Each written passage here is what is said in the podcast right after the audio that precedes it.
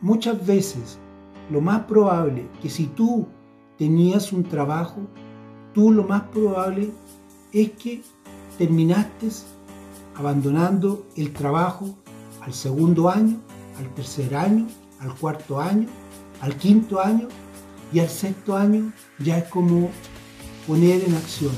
O sea, tú tenías una alternativa ya cuando tomabas tu primer propósito y lo ponías en acción, tenías que empezar a ver resultados. Si tú empezabas a ver resultados, lo que tú podías hacer era finalmente que podía pasar esto. Finalmente, si tú tenías un trabajo, tú terminaste dejando ese trabajo porque a lo mejor dentro de tu propósito era emprender y tú en ese año que tú te diste a la tarea, te diste a ese tiempo, tú lograste empezar con tu emprendimiento. También puede ser el caso de la persona que aprendió lenguaje, algún tipo de lenguaje en especial, estamos hablando de idioma, algún idioma donde pudo también haber comprometido con un trabajo independiente y también lo puso en práctica. Entonces, ahí empieza el gran propósito que muchas veces comienza mucho antes. Entonces, cuando nosotros nos damos a la tarea de esos seis años, quiere decir que conforme vamos cumpliendo nuestro propósito o nuestros propósitos, podemos finalmente empezar a hacer cosas que nosotros la pensamos en un momento y como estábamos trabajando la vimos imposible. ¿Por qué hablo de la palabra imposible? Porque muchas veces pensamos que no es posible.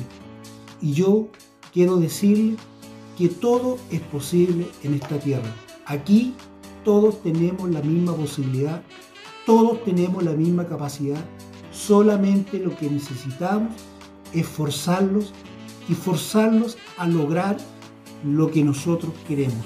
Por eso es cuando hablamos de poner en acción lo que nosotros en un momento quisimos hacer o finalmente nosotros determinamos hacerlo. Porque cuando nosotros ya ponemos en acción, ahí vienen muchas cosas más. Porque si tú ya estás hecho un independiente, tu propósito puede ser algo distinto. Puede ser querer expandir tu compañía, querer también un propósito de vida para tu familia. También puede ser un propósito de un cambio, un cambio total en todo el aspecto familiar. En fin, el propósito cada uno lo conoce, cada uno tiene la opción de poder tomar lo que realmente cree que puede cambiar.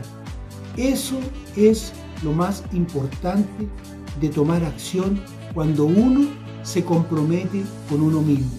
Y cuando uno se compromete con uno mismo, tiene que empezar a ver que los resultados van a empezar a florecer y cuando empiezan a florecer, por favor, vamos avanzando, vamos a la otra etapa, no nos quedemos en la etapa que ya concluimos, porque nosotros si nos pusimos en acción, finalmente también puedes empezar a pensar que solamente va a durar tan solo seis años.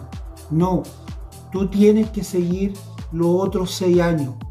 Tiene que ser un aprendiz de por vida. ¿Por qué te lo digo que tiene que ser así?